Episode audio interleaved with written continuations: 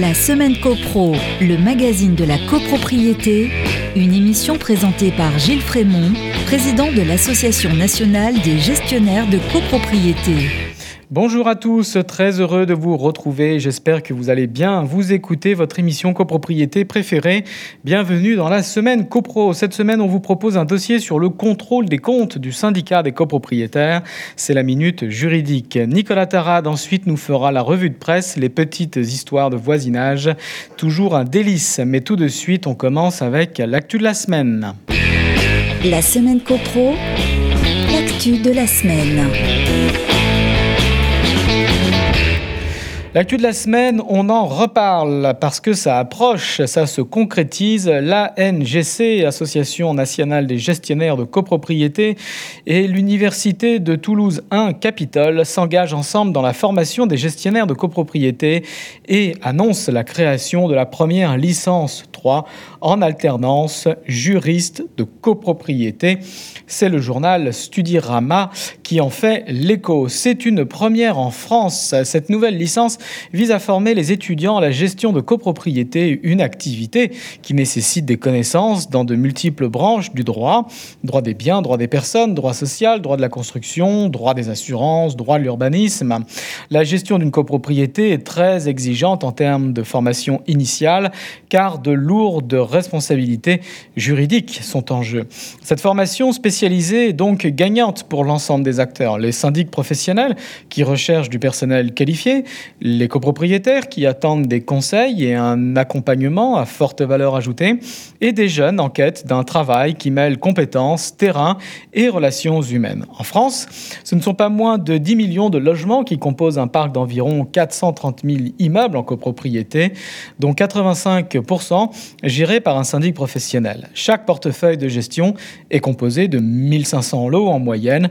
Les professionnels du secteur alertent depuis plusieurs années déjà sur la pénurie de main-d'œuvre. L'ANGC, à l'initiative du projet, a collaboré étroitement avec l'université, en particulier Anne-Laure Thomas Reynaud, docteur en droit et maître de conférence, à la création d'un programme complet et entièrement dédié à la copropriété, dans l'objectif de renforcer les compétences et aptitudes des futurs collaborateurs dans un secteur d'activité qui offre de nombreux débouchés et perspectives de carrière, du poste de gestionnaire junior au poste de directeur copropriété ou responsable d'agence.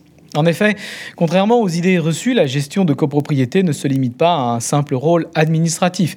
Elle requiert non seulement des connaissances solides en droit, mais aussi un réel esprit d'analyse technique, de bonnes bases en comptabilité et des compétences relationnelles, bien sûr. Ces matières n'ont pas été oubliées par la NGC et Toulouse 1 Capitole dans la composition du programme, qui comprend notamment des cours de technique du bâtiment et diagnostic technique et de gestion du stress et de l'humain. Dispensée en alternance via un contrat de professionnalisation, cette troisième année de licence a pour but de former des professionnels compétents, armés d'une première expérience solide capable de s'insérer sereinement dans le monde de la copropriété. La licence 3, juriste de copropriété, s'adresse aux étudiants en droit, mais également aux professionnels ou demandeurs d'emploi. La période de candidature était ouverte jusqu'au 20 juin. Geoffrey Vion-Florence, co-directeur de la licence à l'Université de Toulouse 1 et gestionnaire de copropriété lui-même, commente.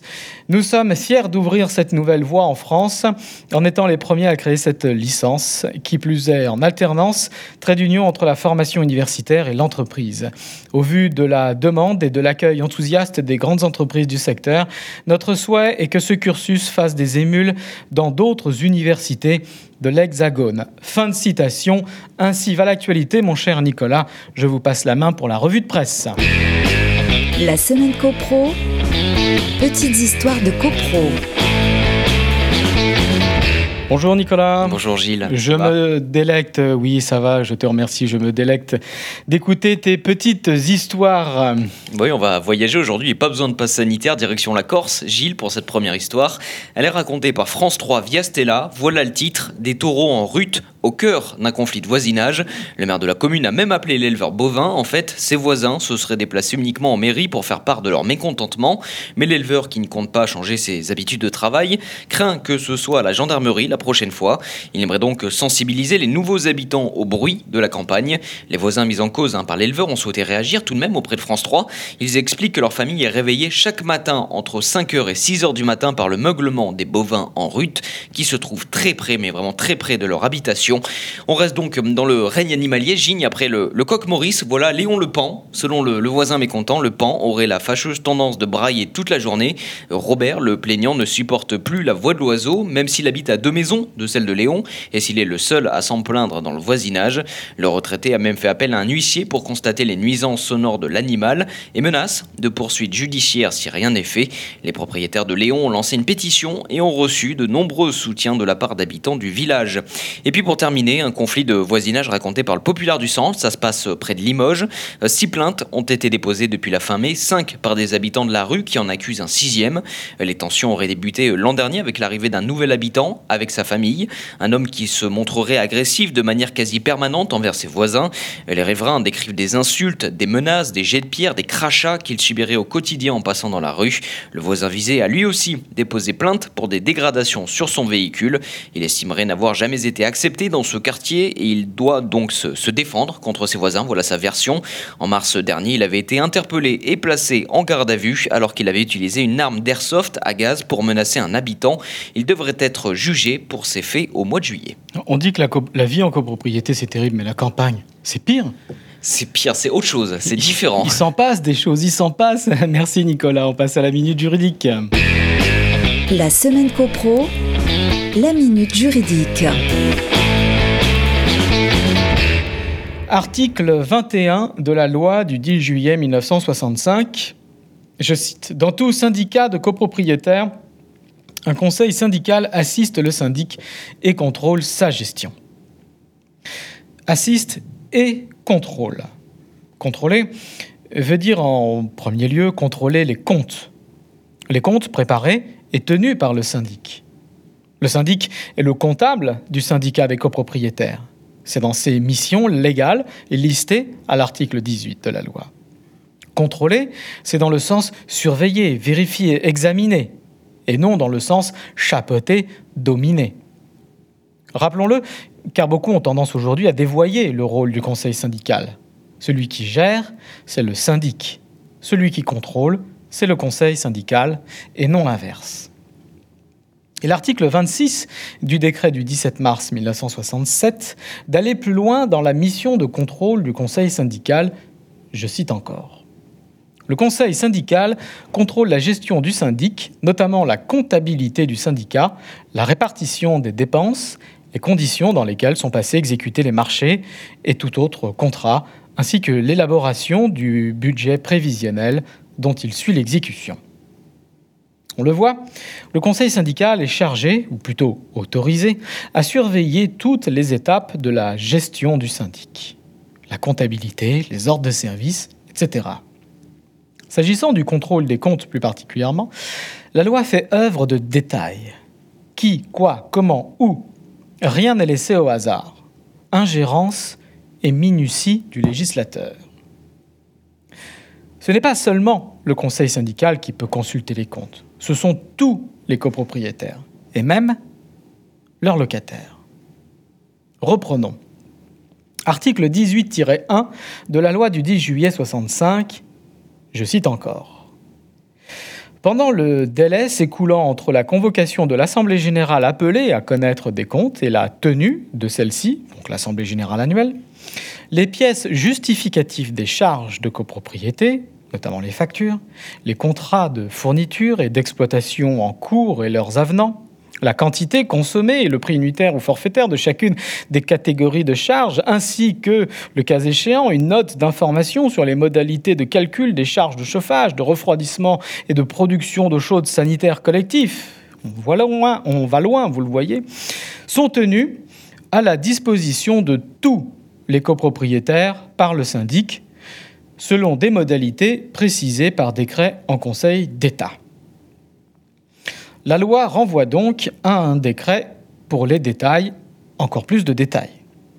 Et c'est l'article 9-1 du décret de 67 qui donne le mode d'emploi. Que dit l'article 9-1 Le syndic tient les pièces justificatives des charges en original ou en copie.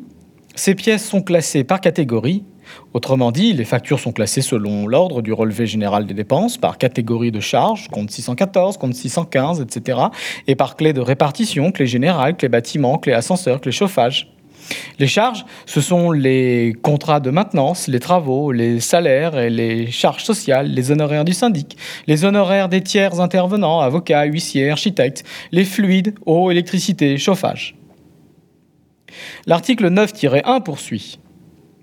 Ces pièces, donc, sont à la disposition de chaque copropriétaire pendant une durée qui ne peut être inférieure à un jour ouvré et doit être, en tout cas, approprié à la dimension de la copropriété.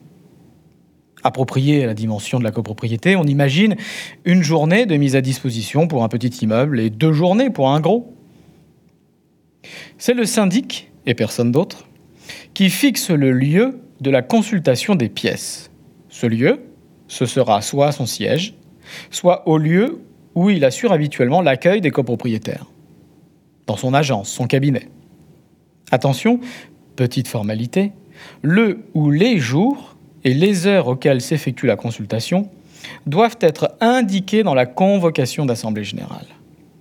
C'est dit à l'article 9 et à l'article 9-1 du décret, deux fois donc, on ne sait jamais, des fois que le syndic oublierait. L'article 9-1 dit encore Lorsqu'il s'agit d'un syndic professionnel, ces jours et ces heures doivent être fixés pendant les jours et heures d'accueil physique déterminés dans le contrat de syndic. On s'en doutait, on ne propose pas un contrôle des comptes à minuit ou un dimanche. Mais le législateur a cru bon de devoir le préciser, on ne sait jamais. Le texte ajoute encore que le copropriétaire peut se faire assister par un membre du conseil syndical. Peut cela signifie que c'est une faculté. Il peut donc venir seul, avant ou après le conseil syndical. Deuxième rendez-vous donc pour le syndic.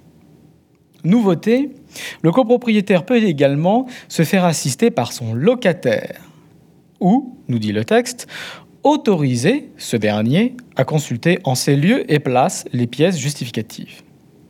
Mais pas toutes les pièces pour le locataire, celles relatives aux charges récupérables mentionné à l'article 23 de la loi du 10 juillet 1989. Autrement dit, le locataire peut venir, seul, lui aussi, sur autorisation de son bailleur, venir dans les bureaux du syndic consulter les factures relatives aux charges locatives. Un locataire dans les bureaux du syndic pour pointer ses comptes avec un petit café, ambiance assurée. Le texte de l'article 9-1 termine en ajoutant que tout copropriétaire peut obtenir une copie des pièces justificatives à ses frais. Il peut donc demander des photocopies à son syndic. Maintenant, il pourrait aussi les prendre en photo avec son petit smartphone. Rappelons, si besoin, qu'aujourd'hui toutes les factures sont scannées par l'honorable syndic et donc accessibles à tous et en temps réel sur l'extranet de son cabinet. La GED la gestion électronique des documents, profite aussi aux clients.